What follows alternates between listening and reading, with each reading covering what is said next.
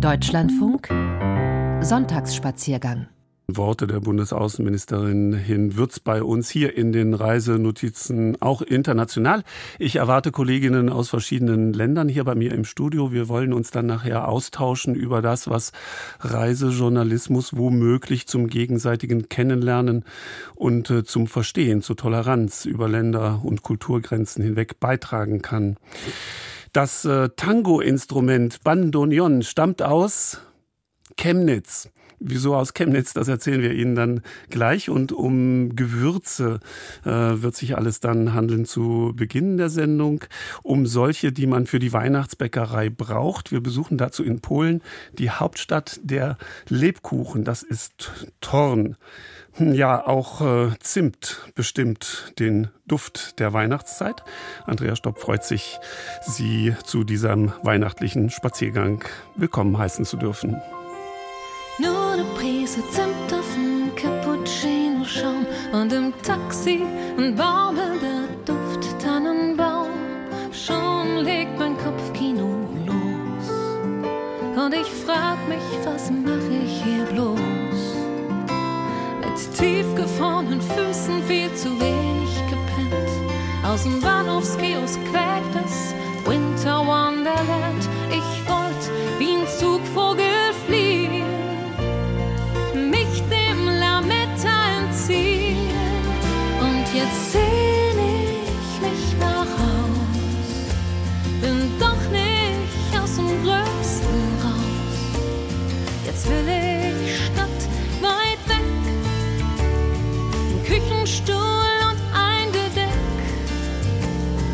as it stood.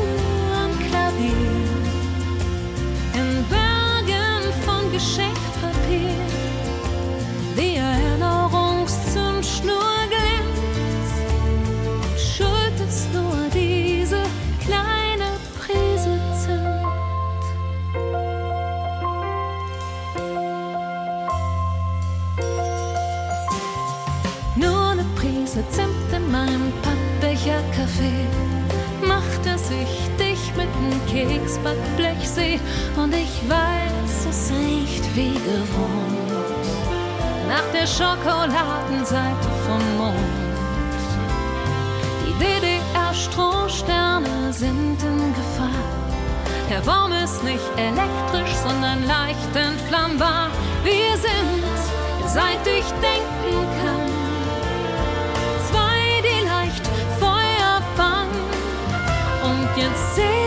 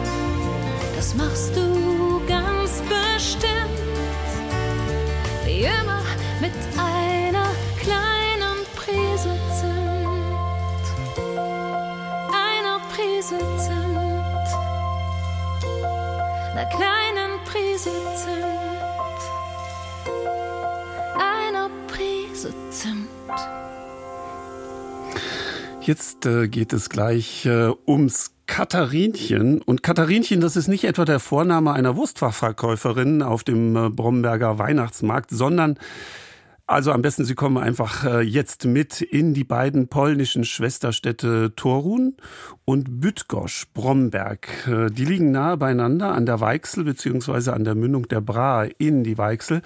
Die Entstehung der beiden Städte im äh, frühen 13. Jahrhundert gründet sich auf die mittelalterlichen Ritterburgen des Deutschen Ordens. Jahrhundertelang waren sie abwechselnd unter deutscher und polnischer Herrschaft. Das heute größere Bromberg schmückte sich zu Kaiser Wilhelm Wilhelms II. Zeiten mit dem Titel Klein Berlin. Davon werden wir auch gleich hören. Aber schon nach der von Friedrich dem Großen erbauten, nach dem von Friedrich dem Großen erbauten Bromberger Kanal brachte Handel und Wandel im großen Stil einen Einzug in äh, die Stadt. Thorn mit historischem Stadtkern und Stadtmauer ist seit 1997 Welterbe der UNESCO. Zwei Ks haben die Hansestadt berühmt gemacht. Zum einen Nikolaus Kopernikus, berühmtester Sohn der Stadt, dessen 250. Geburtstag, Sie erinnern sich, dieses Jahr gefeiert wurde. Und das zweite K eben steht für die berühmten Torner Katharinchen. Torn gilt als die Lebkuchenhauptstadt Polens. Katrin Kühne bringt uns hin. Zimt, jede Menge Gewürze und Mehl aus Roggen gehören seit dem Mittelalter in Pfefferkuchen. Das erfährt man im multimedialen Lebkuchenmuseum von Torun, früher Torn. Seit 2015 im ehemaligen Fabrikgebäude der Familie Gustav Wese von 1885. Es besitzt einen Schatz von 274 historischen Backformen aus Holz. Die zwei wichtigsten Lebkuchenformen hier in Torun sind erstens das Katharinchen. Hier sehen wir sechs runde verzierte Medaillons. Sie sollen zwei ineinander verschlungene Herzen und zwei Goldringe symbolisieren. Ein verliebter Pfefferküchler soll es für Katharina, eines Lebzelters liebliches Töchterlein, das erste Mal gebacken haben. Erzählt mir schmunzelnd Historiker Krzysztof Lewandowski. Wahrscheinlich ergeht das Katharinchen in rechteckiger Keksform heute wie ein Häkeltopflappen von Mäusezähnchen umrandet auf die Nonnen des Torner Frauenklosters zurück. Im Jahre 1557 sollen sie am 25. November, dem Namenstag der heiligen Katharina von Alexandria, das erste Mal diese Art von Pfefferkuchen gebacken haben. Die charakteristischen sechs Kreise sollten vermutlich an Kettenglieder erinnern, mit denen die Märtyrerin aufs Rad geflochten worden war. Uh, die zweite, weithin bekannte Form ist unser Wappen, gehalten von einem Engel. Es zeigt drei Wehrtürme auf und ein halboffenes Tor in der Stadtmauer. Das bedeutet, gute Menschen sind willkommen, Feinde sollen draußen bleiben. Auch das Wappen von Bydgoszcz, das alte Bromberg, zeigt das gleiche Motiv. Die Hansestadt Torun liegt direkt an der Weichsel und das nur rund 40 Kilometer entfernte Bydgoszcz an der Mündung der Bra in die Weichsel. Beide hatten sie das Glück, trotz deutscher Besatzung, im Zweiten Weltkrieg nur wenige Zerstörungen zu erleiden. Beide blicken sie auf eine lange Vergangenheit als königlich preußische und später als Städte des Deutschen Kaiserreiches zurück. Bromberg nannte sich stolz Klein Berlin. Die damalige reiche Industrie- und Binnenhafenstadt war und ist im Zentrum geprägt von baumgesäumten Straßen mit Jugendstilhäusern und vom Wasser. Weichsel, Brahe, Mühlenfluss, Bromberger Kanal. Und der hat mit Friedrich dem Großen zu tun. Als der König 1772 das soeben preußisch gewordene Bromberg besucht, leben in der vormals florierenden Handelsstadt nur noch 700 Menschen. Der dritte nordische Krieg, Überschwemmungen und Seuchen haben sie fast zerstört. Typisch Friedrich gibt er sogleich den Befehl, einen Kanal zu bauen. Der Bydgoszcher Kanal wurde in den Jahren 1773 äh, bis 1774 erbaut, also in äh, eineinhalb Jahren. Das verbindet Weichsel und Oder durch ihre Zuflüsse, also Brda, Brache, Netze und Warte weiß Radosław Michner vom Museum Bromberger Kanal, das seit zwei Jahren in einem ehemaligen Schulgebäude aus den 1870ern untergebracht ist. Eine fast 27 Kilometer lange Verbindung also von Bromberg nach Nakel an der Netze. Das war sehr wichtig für Handel, weil Waren äh, konnten transportiert werden nach Westen, ja, nach Stettin und danach nach Berlin und Hamburg. Denn das war es, was der alte Fritz wollte. Handel und das Holz aus der nördlich der Stadt gelegenen Tureler Heide für Preußen. In der Folge blüht Bromberg wieder auf. In den 1970er Jahren werden zwar zwei der sechs Schleusen dieses technischen Wunderwerks der Barockzeit zugeschüttet, um Platz für den Autoverkehr zu schaffen. Doch bereits in Kaiserszeiten verkürzte ein weiterer Durchstich zur Brahe mit zwei Schleusen den Kanal um rund drei Kilometer. Er umging damit die Schleusen des alten Kanals im Stadtgebiet, dessen 250-jähriges Jubiläum nächstes Jahr gefeiert wird. Das ist unsere Schleuse. Jerzy, Georg Ratz und ich machen eine Fahrt auf der Brahe mit dem Solarboot Sonnenblume. Der Rentner ist Binnenschiffer mit langer Familientradition. Großvater, Vater und er sind als Kapitäne auf den Flüssen Europas unterwegs gewesen. Oder Elbe, Spree, Rhein, Mosel. Mit an Bord seine Frau als Matrosin und die Tochter als Steuerfrau. Jetzt bin ich auf so einem äh, Schleppkahn, auf die Lemara. Fast bin ich schon zehn Jahre da. Und kleines Museum ist das. Solche Museum von den Binnenschifffahrt. Ne?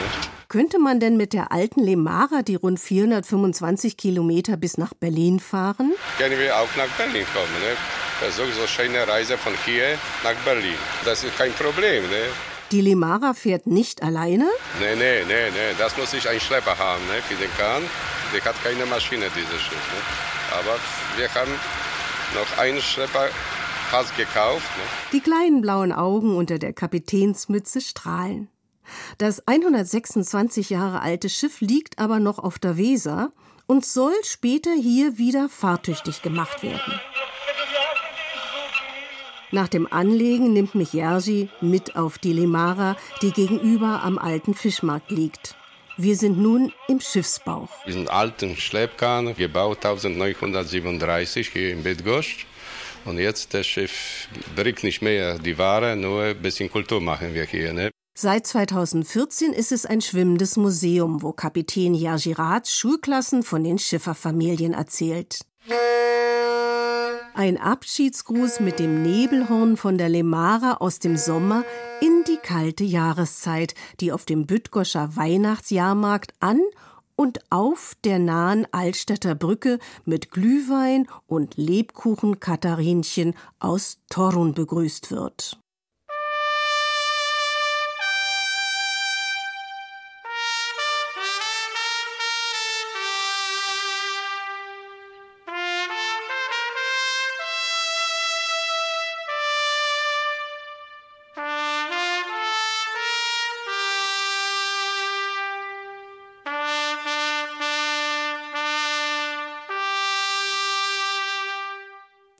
Kollegin Katrin Kühne hat uns berichtet und äh, das gerade war das Turmblasen von der Klarissenkirche in Bromberg. Dreimal am Tag kann man das äh, dort hören. Das sogenannte Turmlied wurde 1946 komponiert, anlässlich des 600. Jubiläums der Stadtrechteverleihung durch König Kasimir den Großen von Polen. Wir hören jetzt Edita Geppert, eine sehr bekannte polnische Chansonsängerin. Im Text heißt es, der Stein braucht kein Herz zu haben. Nebel ist und ist nicht. Muss ich hier sein, so verwandle mich in Stein oder Nebel.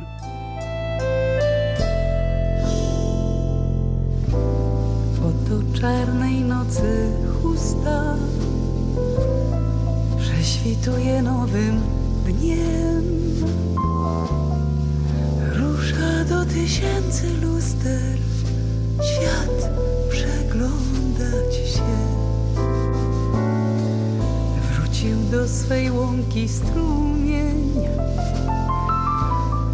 drzewa do swych chmur. Sama tylko jest samotność, bólem kwitnie ból. Mam tęsknotę mieć za dotyk, mam oddychać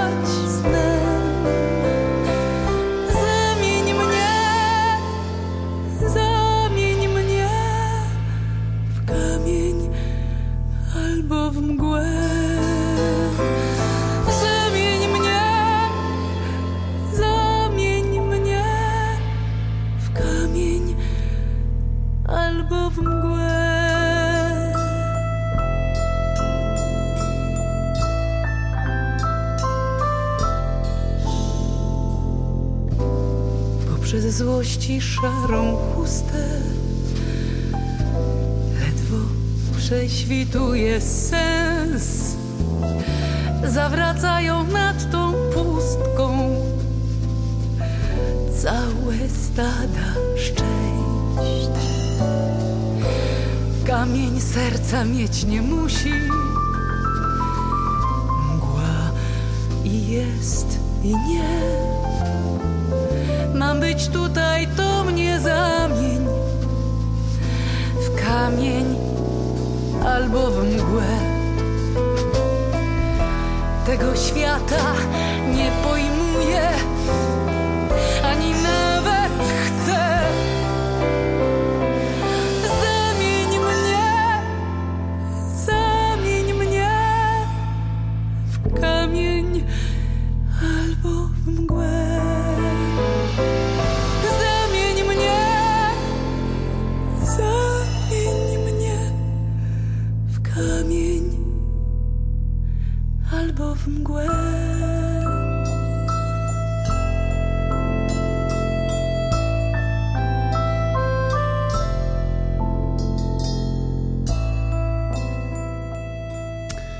Editha Gebhardt äh, sang für uns hier heute im Sonntagsspaziergang im Deutschlandfunk. Wer an Chemnitz denkt, denkt wohl kaum an feurigen Tango. Und doch kann man das ehemalige sächsische Karl-Marx-Stadt durchaus als eine Wiege des Tangos bezeichnen. Denn hier schuf der Instrumentenbauer Karl Friedrich Uhlich in der ersten Hälfte des 19. Jahrhunderts ein Instrument, das den Tango in Argentinien revolutionieren sollte. Das Bandoneon, eine Ziehharmonika-Variante der Konzertina, sollte deutsche Auswanderer begleiten bis nach Südamerika.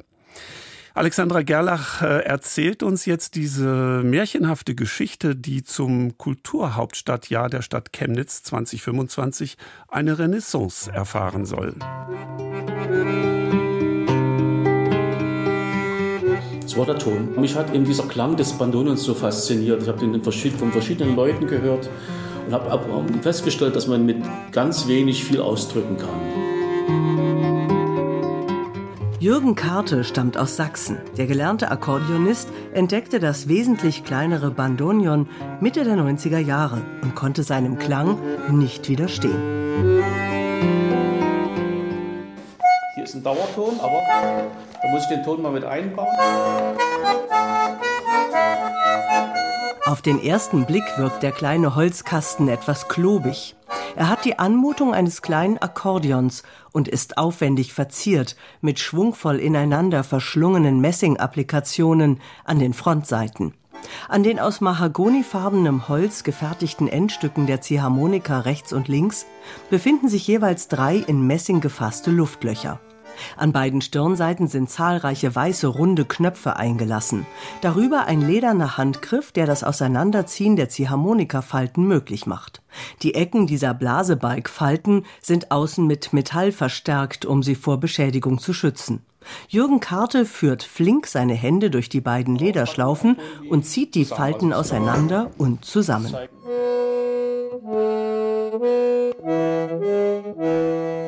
Wir sitzen an einem Tisch im Schlossbergmuseum zu Chemnitz. Neben dem Musiker Karte hat sich auch Peer Emke zu diesem Termin eingefunden. Der Museologe arbeitet seit Jahren am Museum und hat viel Zeit in die Recherchen zur Geschichte der Chemnitzer Bandonion-Tradition investiert. Das ist die Konzertina Chemnitzer Tonlage, äh, meines Wissens noch 76 oder 78 tönig. Und das war sozusagen das Standardinstrument hier in der Volksmusik. Mir haben ältere Leute gesagt, also jede zweite Familie hatte so ein Instrument zu Hause. Ja. Neben der Zither war das das Volksinstrument Nummer eins. Auch Emkes Urgroßvater war Bandonionspieler. Im Jahr 2001 kuratierte Emke sogar eine eigene Ausstellung für dieses Instrument unter dem Titel Die Sehnsucht des Blasebikes. Es ist ein Ziehharmonika-Instrument, das in der ersten Hälfte des 19. Jahrhunderts äh, seine Grundlagen hat, also erfunden wurde sozusagen in seiner Anlage.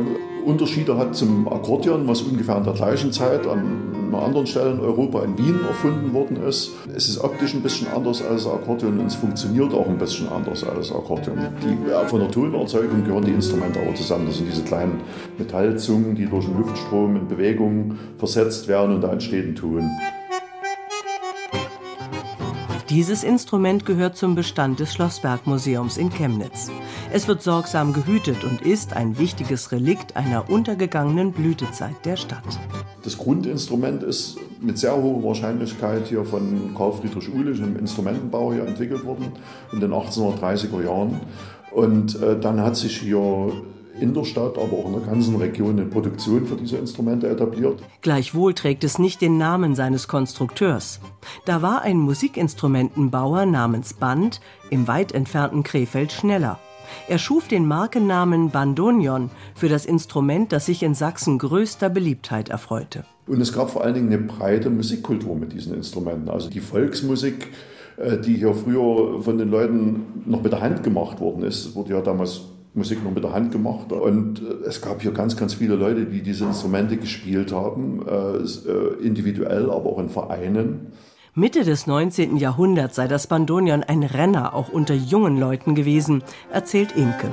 Es entstanden viele Musikvereine und Bandonion-Orchester. Zeitweise gab es mehr als 1000 Vereine mit rund 17.000 Mitgliedern in ganz Deutschland. Mitte des 19. Jahrhunderts, als die Instrumente neu waren, war das anders. Da war das das Moderne. Ja.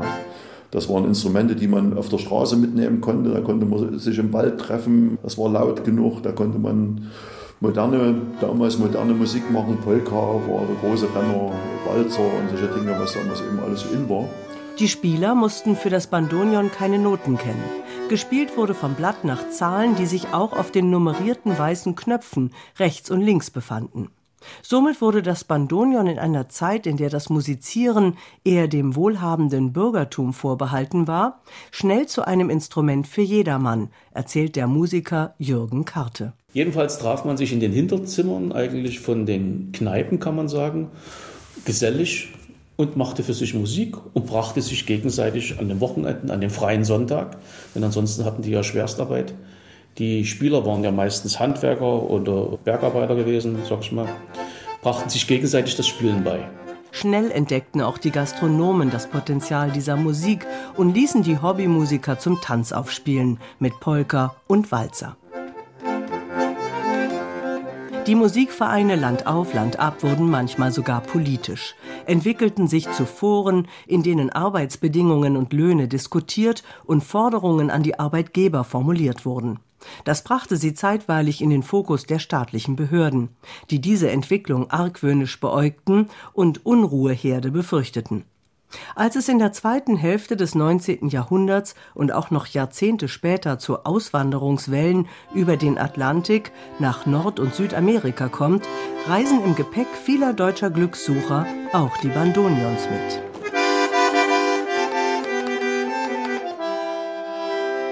Natürlich, weil es auch auf den Schiffen dann sowas gespielt haben. Und das ist natürlich ein Klang, der kam dann, sage ich mal so, dort irgendwann in den Hafenvierteln in Buenos Aires an und in Montevideo, also am Rio de la Plata, wo die Schiffe auch ankamen, wenn die von Übersee kamen. So, und dann trafen die auf eine Menschenmenge, vorwiegend auf junge Männer, die dort in den Hafenvierteln saßen und oftmals gar nicht weiter konnten. Man hat sie ja mehr oder weniger ins Land gelockt auch, man hat ihnen viel versprochen, Arbeit, Wohnung und 90 Prozent junge Männer. So, und jetzt kommt dieser Klang. Und ja, aber dann ist es eben auf eine andere Musik getroffen, eben auf dem Tango. Und dann hat sich das ganze Bild gewandelt dann auch. Also dann gibt es natürlich grandiose Musiker, grandiose Orchester. In den 40er Jahren gab es, glaube ich, am Abend ungefähr 40 Orchester gleichzeitig, die gespielt haben in Buenos Aires zu Tango-Bällen. Seitdem gehört das Bandonion fest zur Tango-Szene Südamerikas und auch der Sachse Jürgen Karte ist inzwischen ein gefragter Tangospieler im In- wie Ausland. Diese Musik hat er eigentlich nur überlebt durch den Tango. Also da, ist, da kommt natürlich dann wieder Argentinien, Uruguay ins Spiel, dass man das wirklich bis heute lebt und zelebriert, vor allen Dingen das Instrument auch durch die Musik und dann das weitergibt.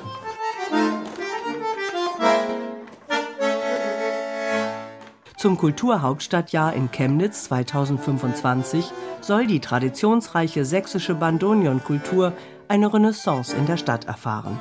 Dazu haben sich mehrere namhafte Musiker und Macher in einem Projekt zusammengetan. Einer von ihnen ist der Musiker Franz Sträuber der auch die Sächsische Mozartgesellschaft in Chemnitz managt. Wir wollen 25 Milongas in Unternehmen oder mit Unternehmen, also Wirtschaftsunternehmen machen. Milongas sind die Tanzveranstaltungen, wo äh, Tango getanzt wird und Tango gespielt wird, möglichst eben Bandonions mit den äh, Tango-Tänzern aus aller Welt. Getanzt werden soll an verschiedenen Orten der Stadt, in Hochgaragen und Museen und im Chemnitzer Kulturzentrum Weltecho, das seit langem die Tango-Kultur pflegt. Und wenn wir da die Geschichte erzählen können, äh, dass das Ursprungsinstrument, die Konzertina in Chemnitz, erfunden wurde, hat das schon eine Aufmerksamkeit. Franz Sträuber ist ein Fan des Bandonions. Er hofft, dass sich im Kulturhauptstadtjahr 2025 viele Menschen anstecken lassen von dieser Begeisterung.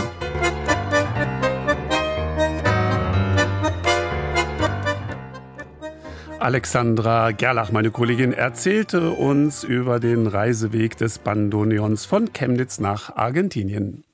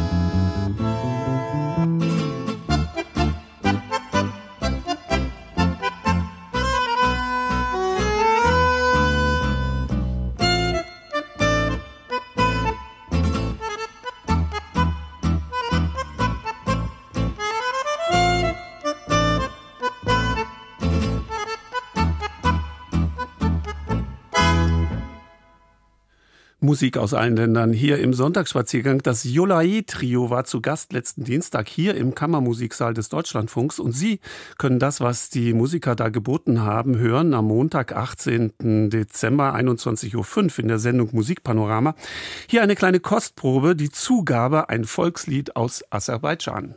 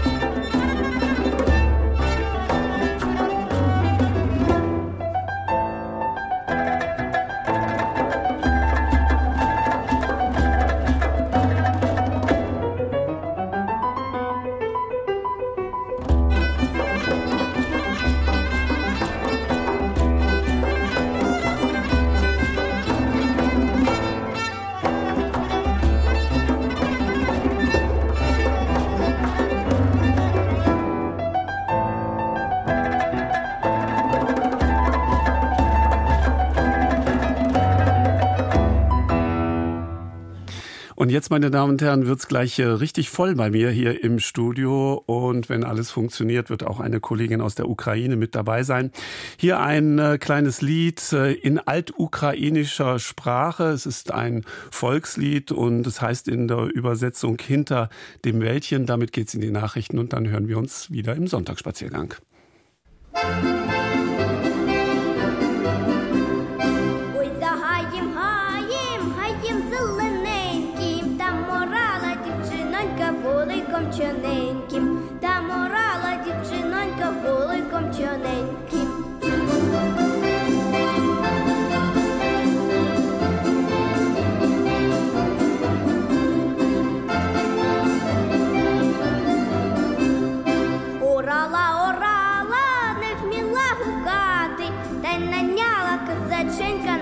скрипочку грати, та й наняла козаченька на скрипочку грати.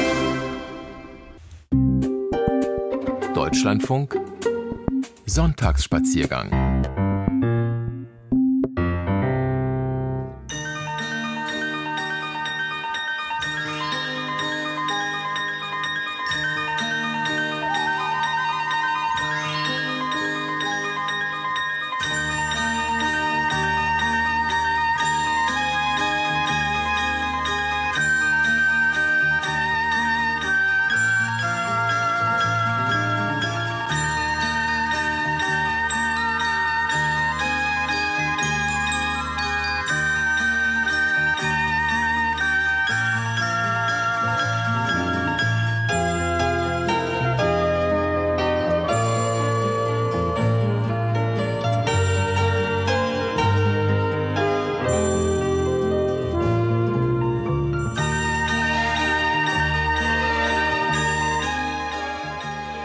Ja, zu Weihnachten kommt ja die Familie zusammen, zumindest im Idealfall äh, ist es so.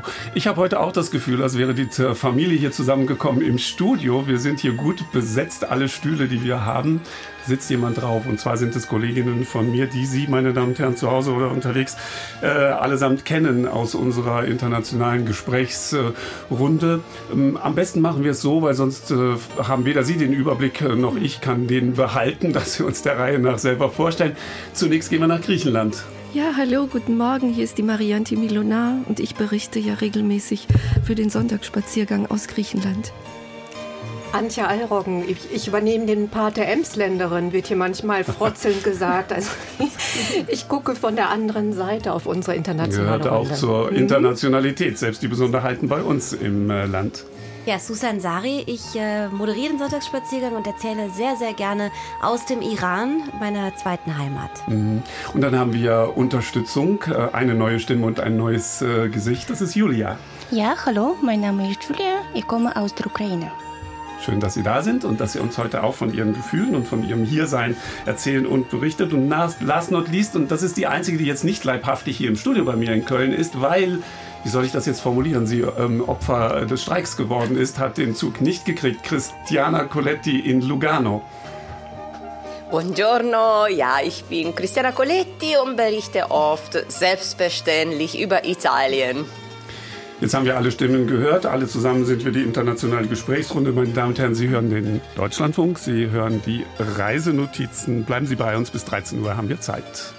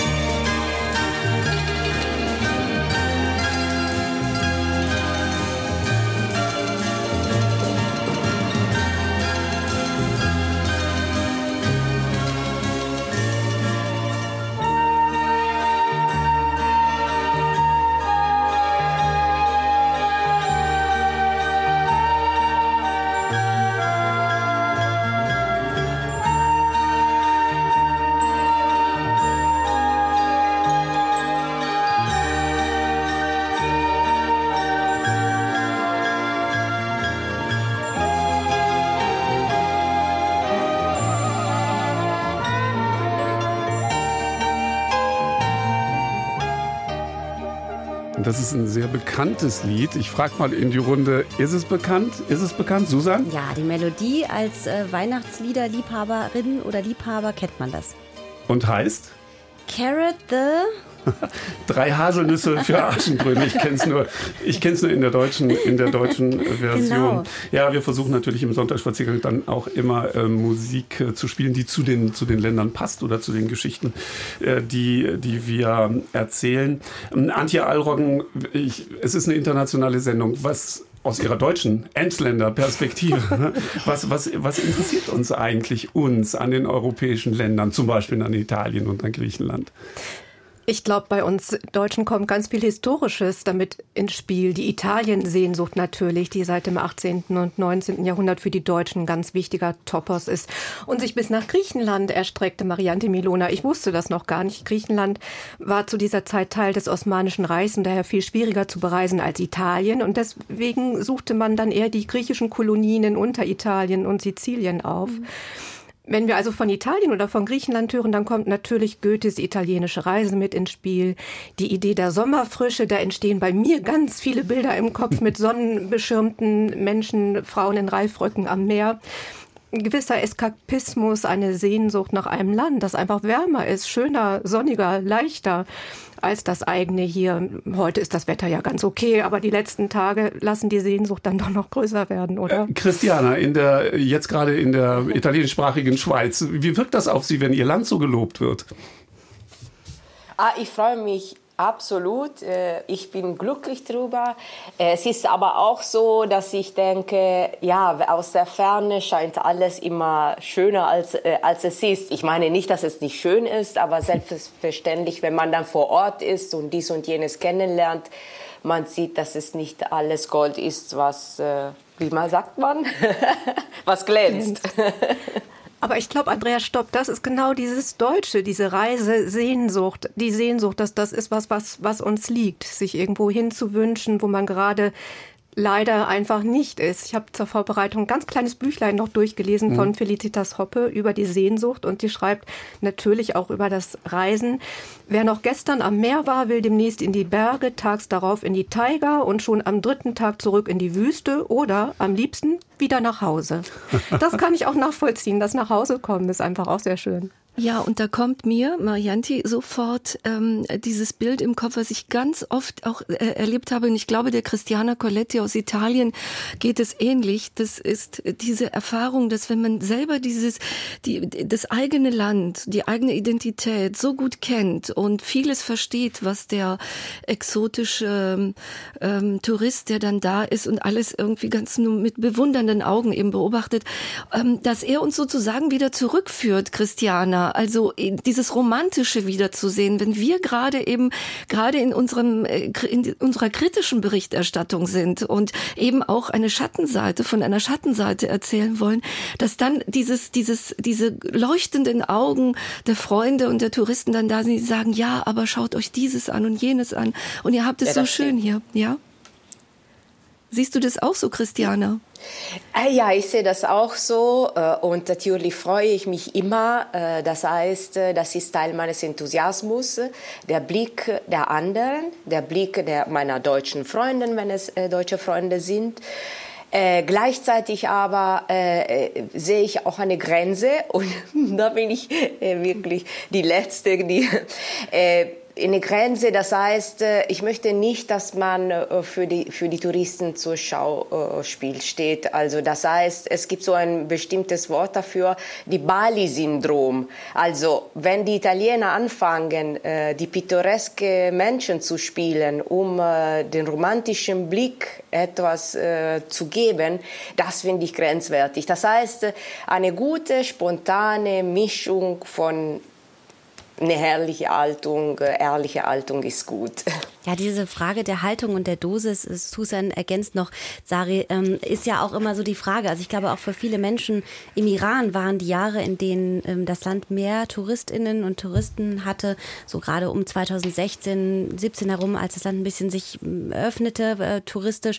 Das war schon was, was ganz besonders wichtig war, weil eben viele Menschen im Iran zum Beispiel das Gefühl hatten, hey, ich kann zeigen, wie unser Land auch ist, irgendwie abseits des Regimes. Und trotzdem hat es natürlich auf der anderen Seite, muss man auch immer wieder bedach, äh, die, die negativen Seiten äh, sehen. Und ähm, so kann das, glaube ich, immer was Positives und auch was Negatives haben, wie man als Tourist auf ein Land blicken kann. Und äh, Marianti ist wieder dran. Äh, und wir haben auch mit Andreas Stopp ja immer wieder war das ein Thema in unseren Diskussionen auch nach den Sendungen, wie wichtig das ist, eben auch mit einer realistischen Berichterstattung eben da vor Ort zu sein, Vermittler zu sein, wirklich, weil man die Zustände eben in der jeweiligen, im jeweiligen Land. Da möchte ich aber doch noch, äh, Frau Allroggen, äh, Sie, Sie fragen, warum ist uns hier der Reisejournalismus äh, so wichtig? Liegt es daran, dass wir als Deutsche so, so gerne, so oft und so viel reisen?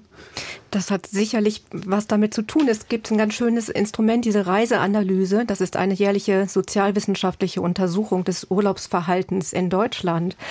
Das scheint also spezifisch zu sein und äh, das zeigt für das verflossene, beinahe verflossene Jahr, wir Deutsche reisen wieder fast genauso viel wie vor der Pandemie.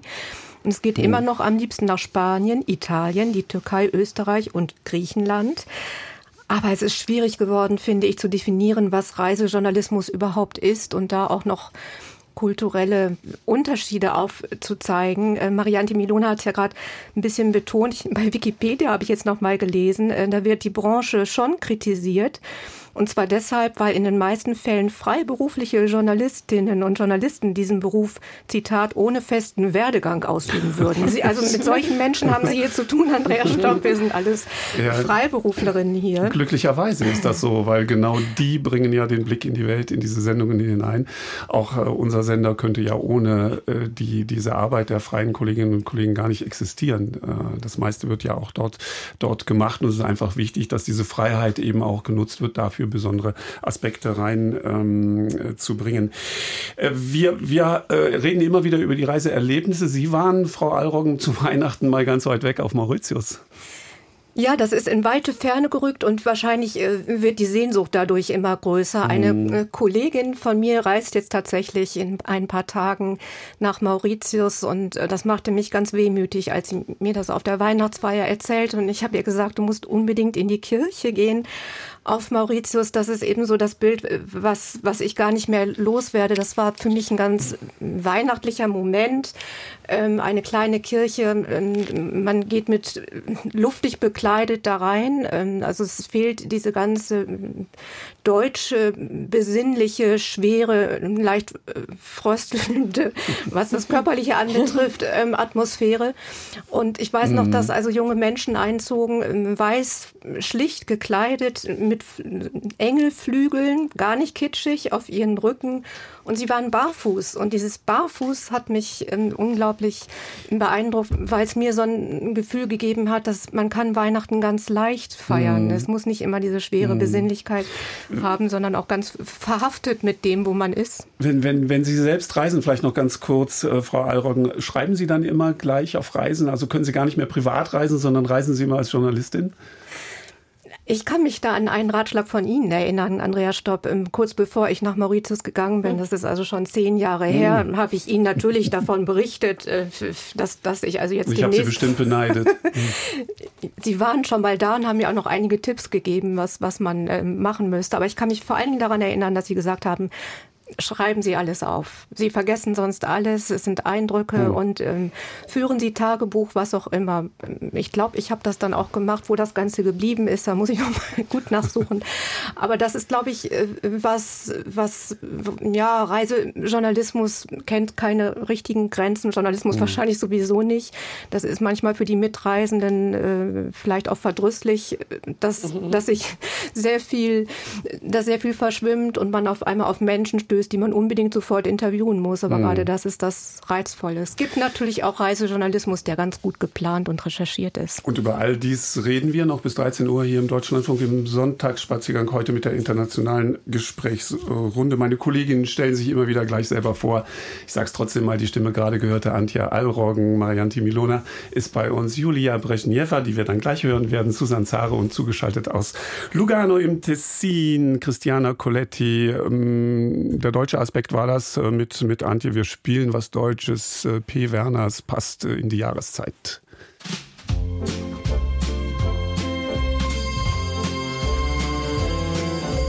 Ach, es muss das Fest der Liebe sein. Brandschutz versichert sein. C, es muss mit Baum sein, Berg und Glühwein und dann im neuen Jahr muss alles umzutauschen sein, denn das ist unser Weihnachts-ABC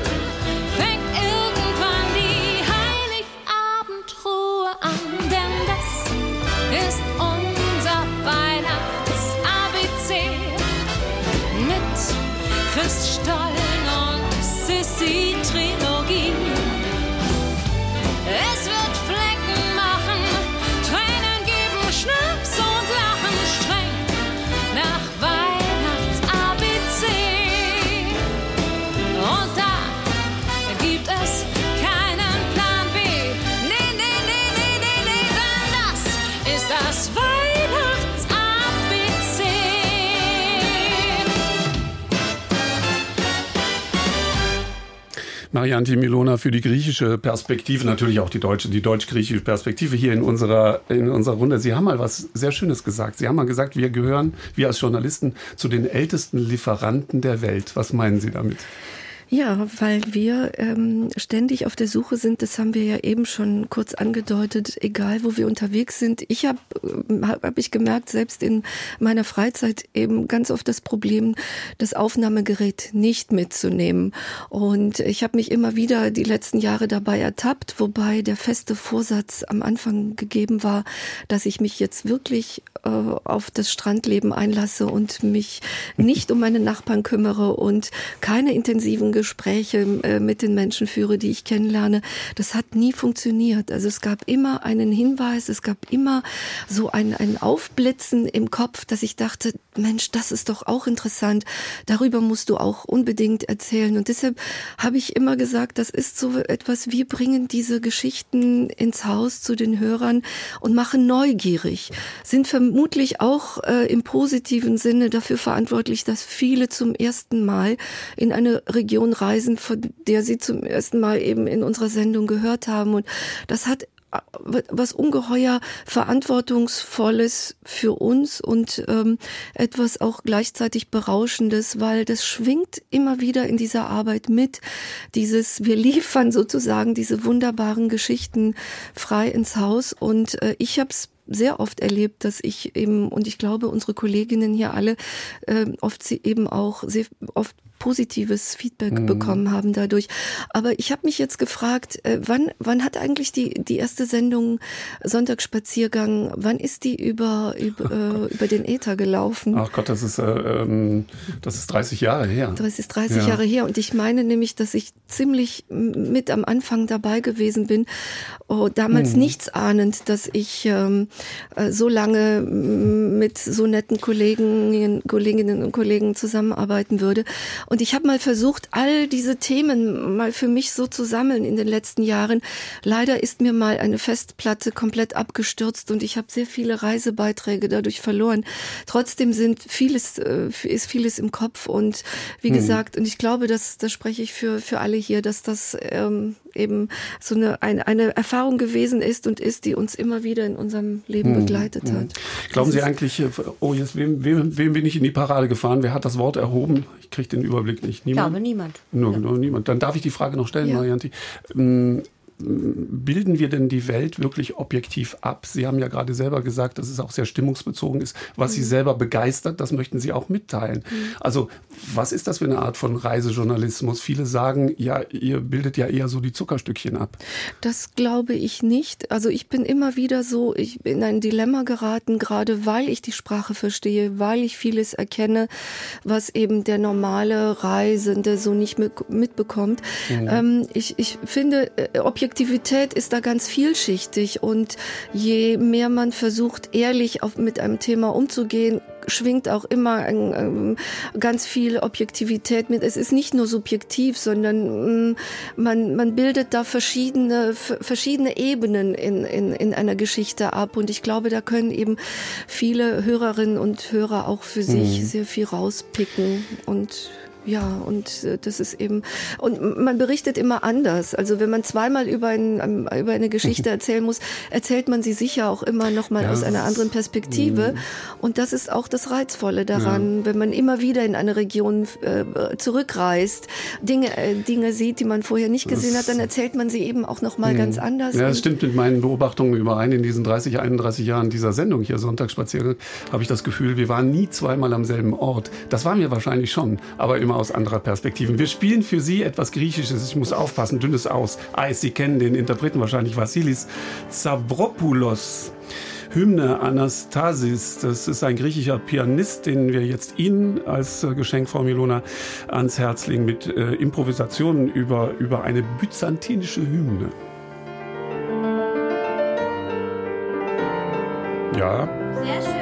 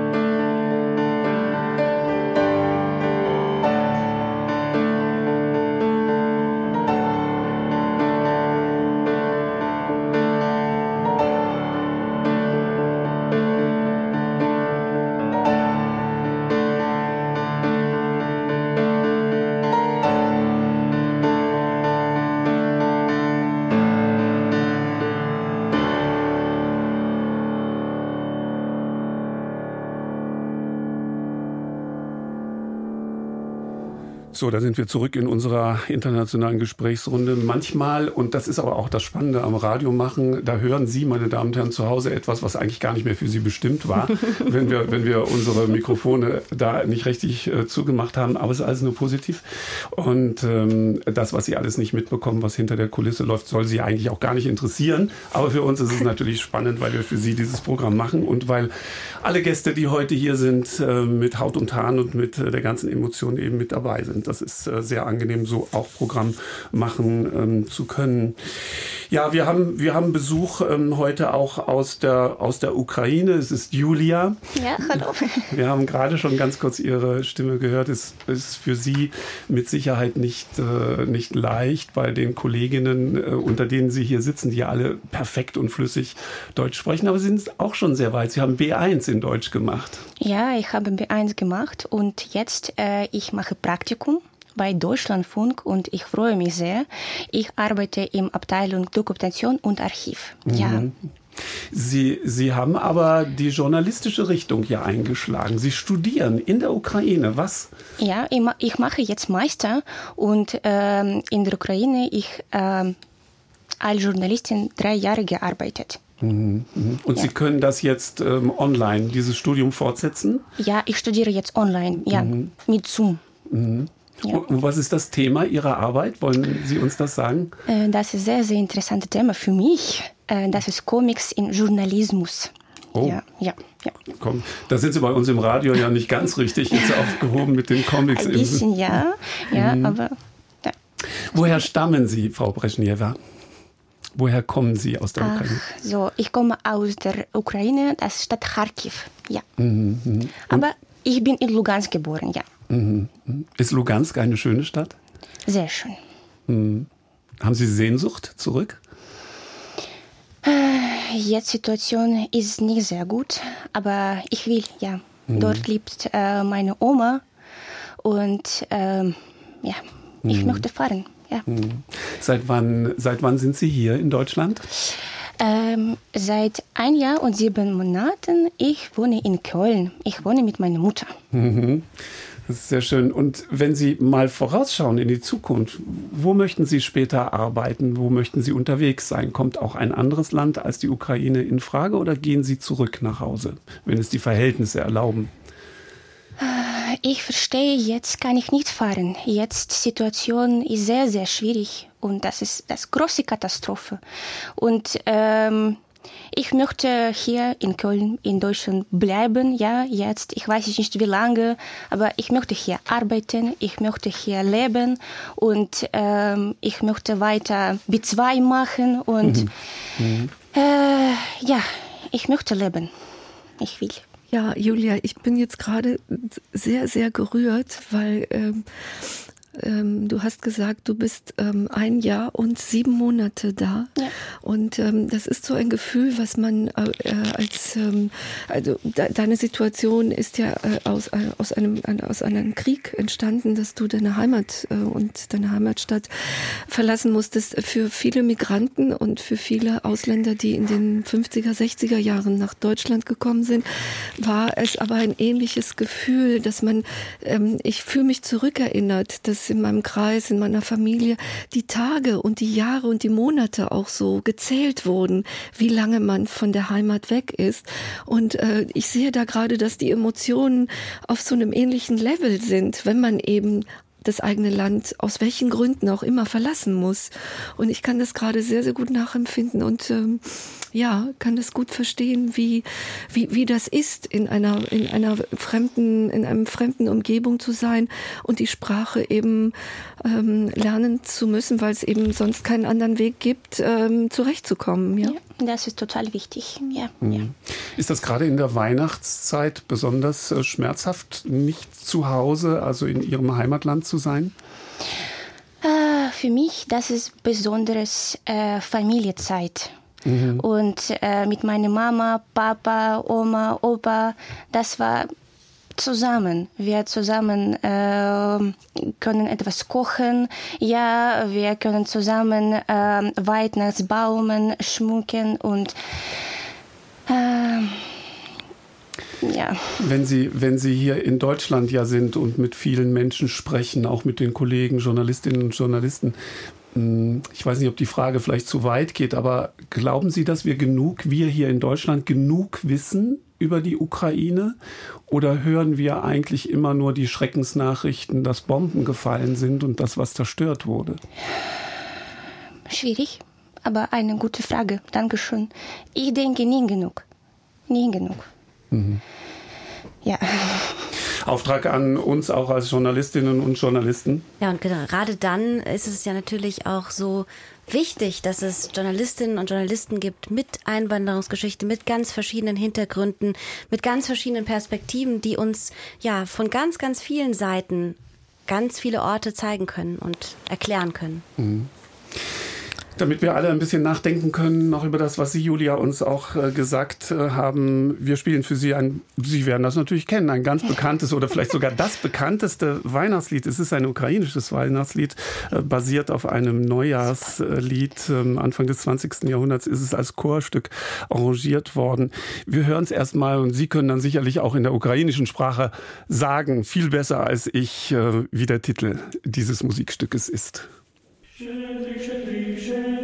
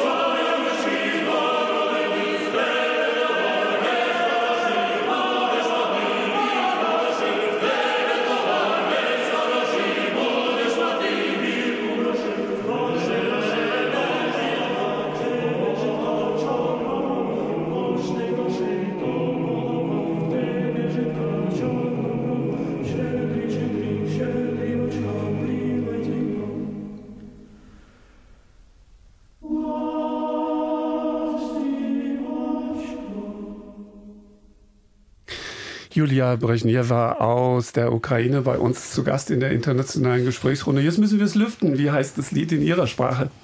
Щедрик, щедрівочка. Mhm. Und ist ein Weihnachtslied tatsächlich. Ja, ja. Steht hier bei mir unter Carol of the Bells, aber Oh. irgendwie ist es dann ähm, in, in das Englische übertragen worden. Äh, Christiana Colette, ich habe das gerade schon gesagt, Sie stecken zurzeit im äh, Tessin, aber immerhin im, äh, damit also im italienischsprachigen Teil der, der Schweiz. Äh, Sie Genau. arbeiten dort ich bin unter im. Ausland, aber ein bisschen nicht. Ja, Lugano, die größte italienisch sprechende oder italienischsprachige Stadt außerhalb von, von Italien. Ihnen, Christiana, das sagen auch viele Hörerinnen und Hörer, merkt man ja Meilen gegen den Wind an, die ist Italienerin, obwohl sie ja perfekt äh, Deutsch sprechen. Wie, wie, ist das mit Stimme und Na ja. Identität? Ja, naja, also wenn Sie mich nicht vorgestellt hätten, Herr Stopp, und ich einfach angefangen hätte zu sprechen, alle Hörer hätten gedacht, ah, okay, sie kommt aus Italien. Und das finde ich auch sympathisch und ganz nett. Natürlich, manchmal möchte ich ganz perfekt so aussprechen, als ob ich eine Deutsche wäre und Hochdeutsch. Aber dann denke ich immer, hm, das wäre schade, weil durch, allein durch meine Stimme, durch meine Aussprache erzähle ich auch sehr viel. Nicht nur von mir, sondern auch von meinem Land. Äh, Ganz besonders, wenn ich über Italien berichte. Mhm. Äh, bei einer Reisenreportage zum Beispiel. Und äh, ja, man merkt, dass ich zur deutschen Sprache durch ein Universitätsstudium gekommen bin und diese schöne Sprache mir nicht in die Wiege gelegt worden ist.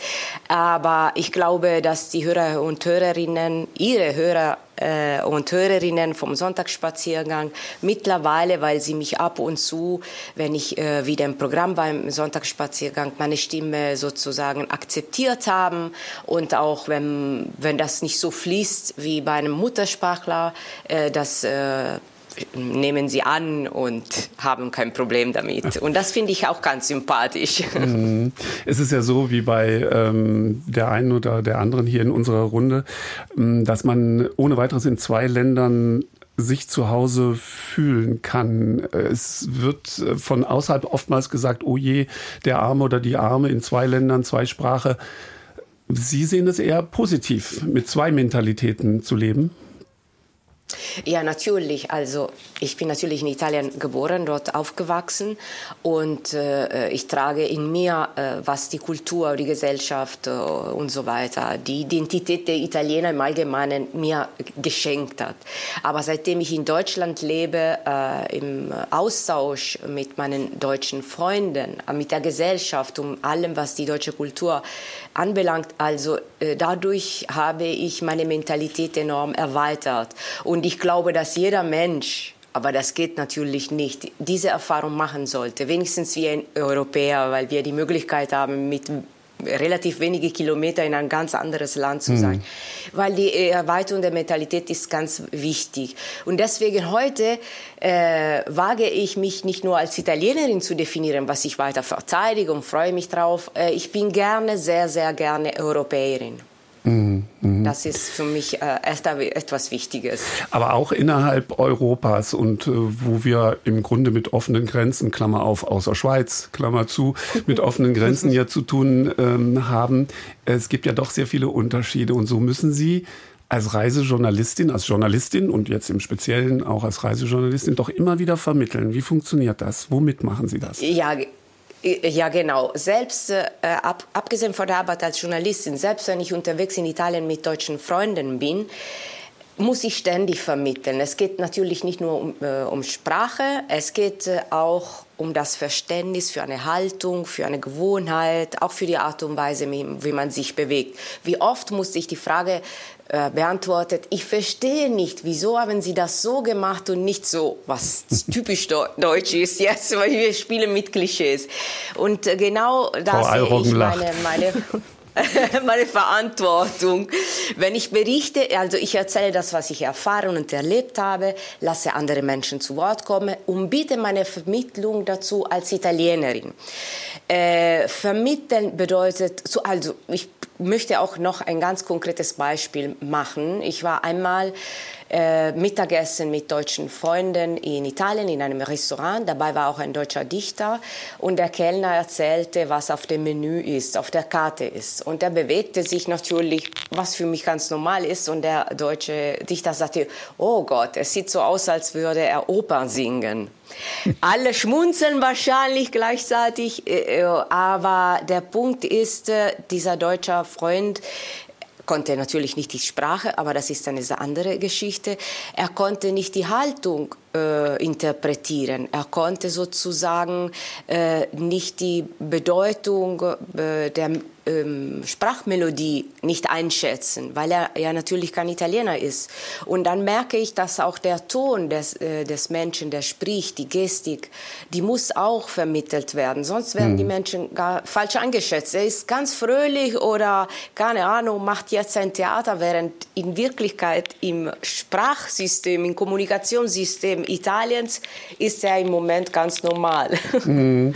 Frau Coletti, wir merken aber auch an, an äh, dem, was Sie gerade erzählt haben, ähm, wie wichtig es ist, zu erklären, zu beschreiben und zu erklären. Aber jetzt nochmal als Radiojournalistin, ähm, wie groß ist der Anteil, dass Sie mit Worten etwas klar machen und wie groß ist der Anteil, ja. dass Sie mit Klang etwas verdeutlichen? Ja, ja, das ist ein, ein, ein, schönes Verhältnis zwischen Wort und Klang. Wort ist natürlich auch Klang, aber im Radio ist das Schönste, dass man äh, ohne sozusagen Worte beschreiben kann. Wenn, wenn ich in eine Gasse laufe und mit dem Aufnahmegerät unterwegs bin, ich schließe die Augen und merke, dass der Klang, vielleicht sind Fenster auf der Gasse, da kommen Geräusche, Stimmen aus, aus den Fenstern, aus den Häusern, aus den Wohnungen. Ich merke, dass der Klang die Gasse beschreibt. Und da halte ich mit Worten zurück. Ich lasse den Klang, dass der Klang die Gasse, das Bild im Kopf des Hörers erzeugt. Und das ist oft ein viel intensiveres Bild. Und der Klang ist auch Musik. Eigentlich wollte ich was dazu sagen, aber nein, diese Stimmung mache ich jetzt nicht kaputt. Wir hören jetzt dieses Musikstück. Christiana Coletti, vielen Dank nach Lugano und wir hören uns gleich wieder.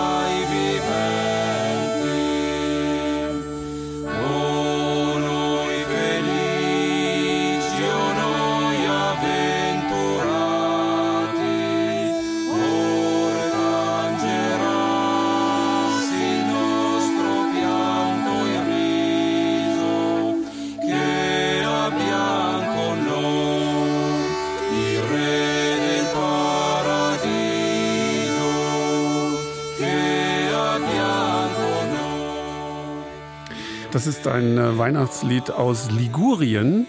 Ähm, die Ocarina-Flöte hört man da drin auch und Vogelgezwitscher. Da hören wir es gerade noch. Unico Filio heißt das ähm, ein andächtiges Weihnachtslied auf jeden Fall. Christiana Coletti in Lugano ist äh, noch bei uns, aber hier in der Studiorunde äh, Susanne Zare die Sie kennen. Sie ist Deutsch-Iranerin und äh, Frau, Zahne, äh, Frau Zahre, Sie müssen ja immer einen besonderen Spagat machen zwischen Ihrer deutschen und der iranischen Seite einerseits und andererseits andererseits sogar hm, zwischen ihrem privaten und beruflichen Blick auf den, auf den Iran. Was, was bedeutet das für Sie, dieses, dieses zwischen den Welten sein?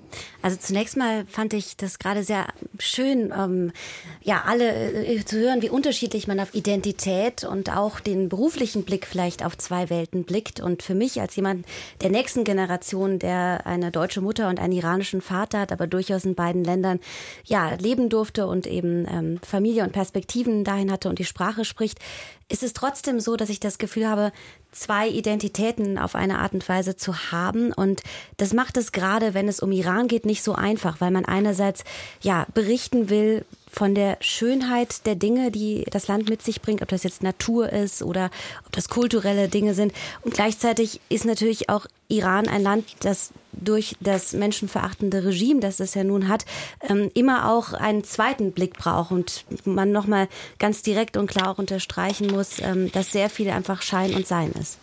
Frau Zare, wie würden Sie es eigentlich sehen? Auch Iran, ähnlich wie Ukraine, bekannt ähm, oder präsent in den Schlagzeilen, wenn es um das Elend dieser Welt geht, um die Unterdrückung und so weiter oder um den Krieg in der Ukraine.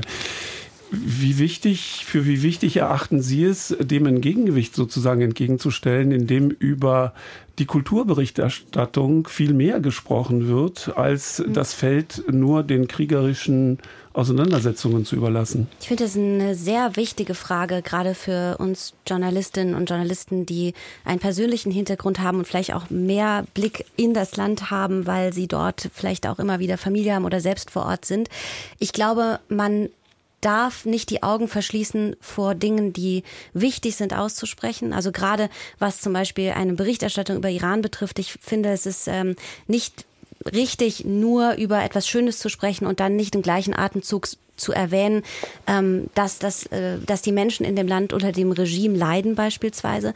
Gleichzeitig äh, ist es so, dass wir natürlich immer auch über die schönen Dinge eines Landes sprechen mhm. müssen. Und die Menschen selbst, die freuen sich ja auch, also ich, viele Menschen, mit denen ich im Iran gesprochen habe, sagten immer wieder, hey, das ist für uns auch was Wunderschönes, wenn wir äh, zeigen können, welche Vielfalt unser Land mit sich bringt. Trotzdem ist unsere Verantwortung als Journalistinnen und Journalisten, glaube ich, niemals ähm, das auszulassen, dass wir wir hier auch gleichzeitig von sehr negativen Situationen für die Menschen sprechen. Mhm. Ich weiß nicht, ob das Christiana Coletti ist, die im Hintergrund äh, hustet in Lugano, aber Sie merken, meine Damen und Herren, wenigstens, dass wir hier wirklich leibhaftig alle zusammensitzen. Und Man hat mich gehört. Ich habe versucht, so leise zu sein. Und, und das gerade im Zusammenhang mit sehr bedenklichen Tönen von äh, Susanne Zare, vielleicht da noch äh, kurz, mhm. äh, Susanne, die, diese Gemeinsamkeiten und die Unterschiede mh, als Reisejournalistin, auch da haben Sie immer wieder die die Aufgabe des gegenseitigen Vermittelns, des sich Verständigens? Ja, sicherlich. Also ich glaube, dass Missverständnisse ja nicht alleine in der Sprache liegen, sondern auch in Mimik, in Gestik, in ganz vielen Kleinigkeiten.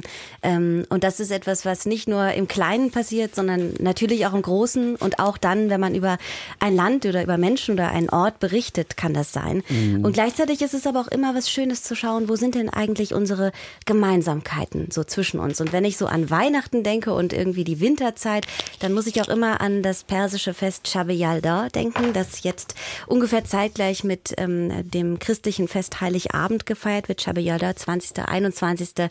Dezember. Man feiert im Iran die längste Nacht des Jahres. Und das ist ähm, ein Fest, bei dem man einerseits zusammenkommt, auch ähnlich wie an Heiligabend und andererseits mhm. auch nochmal ein bisschen gedenkt allen Menschen, die eben nicht da sein können oder nicht mehr da sind. Und es ist ein Fest von dem, von der längsten Nacht des Jahres und dem Blick auf das Licht in der Dunkelheit und das ist was, was ich finde, was man mit Weihnachten auch so ein bisschen verbindet. Und dann möchte ich mich gerne bei Ihnen, Susanne Zare, bedanken, auch mit einem Lied aus Ihrer zweiten oder ersten Heimat, wie auch immer, äh, Mascha Wadat, die Sie wahrscheinlich kennen. Und ich jetzt hier zitiere aus dem Text, das glaube ich kommt mir dann als deutscher Muttersprachler nicht zu. Es geht nämlich um ein Gedicht von Hafez. Und vielleicht können Sie uns die drei, vier Zeilen mal vorlesen, damit wir wissen, was im Text besungen wird. Ja, jetzt habe ich das hier vor mir und darf zitieren. Ähm, und das Gedicht ist eine Vertonung von Hafez, einem Sufi-Mystiker aus dem 14. Jahrhundert, der übrigens zur Shabi Yalda, zur längsten Nacht des Jahres, in ganz vielen Familien zitiert wird. Und das Gedicht von ihm lautet, Meine Geduld flieht in die Wüste, mein Herz versinkt im Ozean. Ich lasse einen Seufzer aus meiner verhärteten Seele steigen. Glück ist dort, wo ich die Geliebte finde. Ich strebe danach, ihre Gefilde zu erreichen. من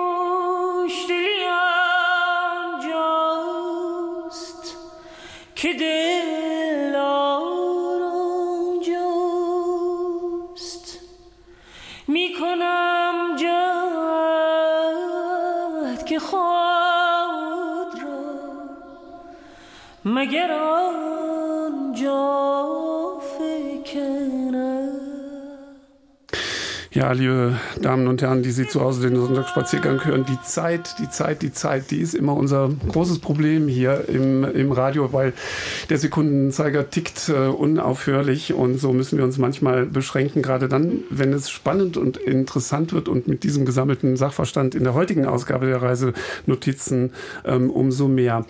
Wir müssen uns bei Ihnen zu Hause und unterwegs ähm, verabschieden und bedanken. Machen wir eine Runde. Marianti, griechisch griechische Wünsche zum Advent, zum Weihnachtsfest? Ähm, auf Griechisch oder auf Deutsch? Naja, vielleicht ein bisschen beides, aber wir hören Ihre Sprache ja auch sehr, sehr gerne. Nein, ähm, Gesundheit, Glück, Freude, all das, was wir äh, nötig haben und vor allen Dingen Frieden zusammen mit der Familie und ähm, ja, und ein glückliches neues Jahr, das sagt man ja dann gleichzeitig auch mit dazu. Und Susan Sari verabschiedet sich mit Wünschen und zwar mit ganz viel Licht in der Dunkelheit, auch in der längsten Nacht des Jahres und ganz viel Hoffnung Die für uns ja bald Jahr. bevorsteht, die längste Nacht äh, des Jahres. Und ab da werden dann die Tage wieder länger. Man soll es kaum meinen. Julia, Sie waren so tapfer, dass Sie äh, heute in unserer Runde mit dabei Danke. waren. Ihre Wünsche zu Weihnachten. Ich wünsche mit Ihrer Familie sein und Weihnachten Baumen schmücken. Zusammen. Das werden wir tun zusammen. Sie sind mit hineingenommen in Lugana. Christiana Coletti. Ich beginne mit Husten. Vi auguro un Natale sereno e, e pieno di gioia. Mhm. Ich hoffe, dass alle einen glücklichen Weihnachten Antje Allroggen, was bleibt uns beiden da noch übrig als die Deutschen hier in dieser Runde? Ja, mir sind noch ein paar Gedanken gekommen zwischendurch. Ich denke, wir bewegen uns alle immer mehr zwischen den Welten. Es gibt keine eindeutigen Zuschreibungen mehr in der Einwanderungsgesellschaft. Also es gibt nicht mehr das eigene und das Fremde. Und darauf müssen wir uns einstellen. Und das kann vielleicht auch was Weihnachtliches sein. Täten wir das. Antje, vielen Dank. Marianti, danke. Julia, danke. Susan und äh, ähm, Christiana in Lugani, vielen Dank. Das war der Sonntagsspaziergang. Wir hören uns, wenn Sie möchten, nächsten Sonntag wieder. Wahrscheinlich dann nicht in dieser Besetzung, aber bald, so hoffe ich, wieder in dieser Besetzung. Wir grüßen alle ganz herzlich.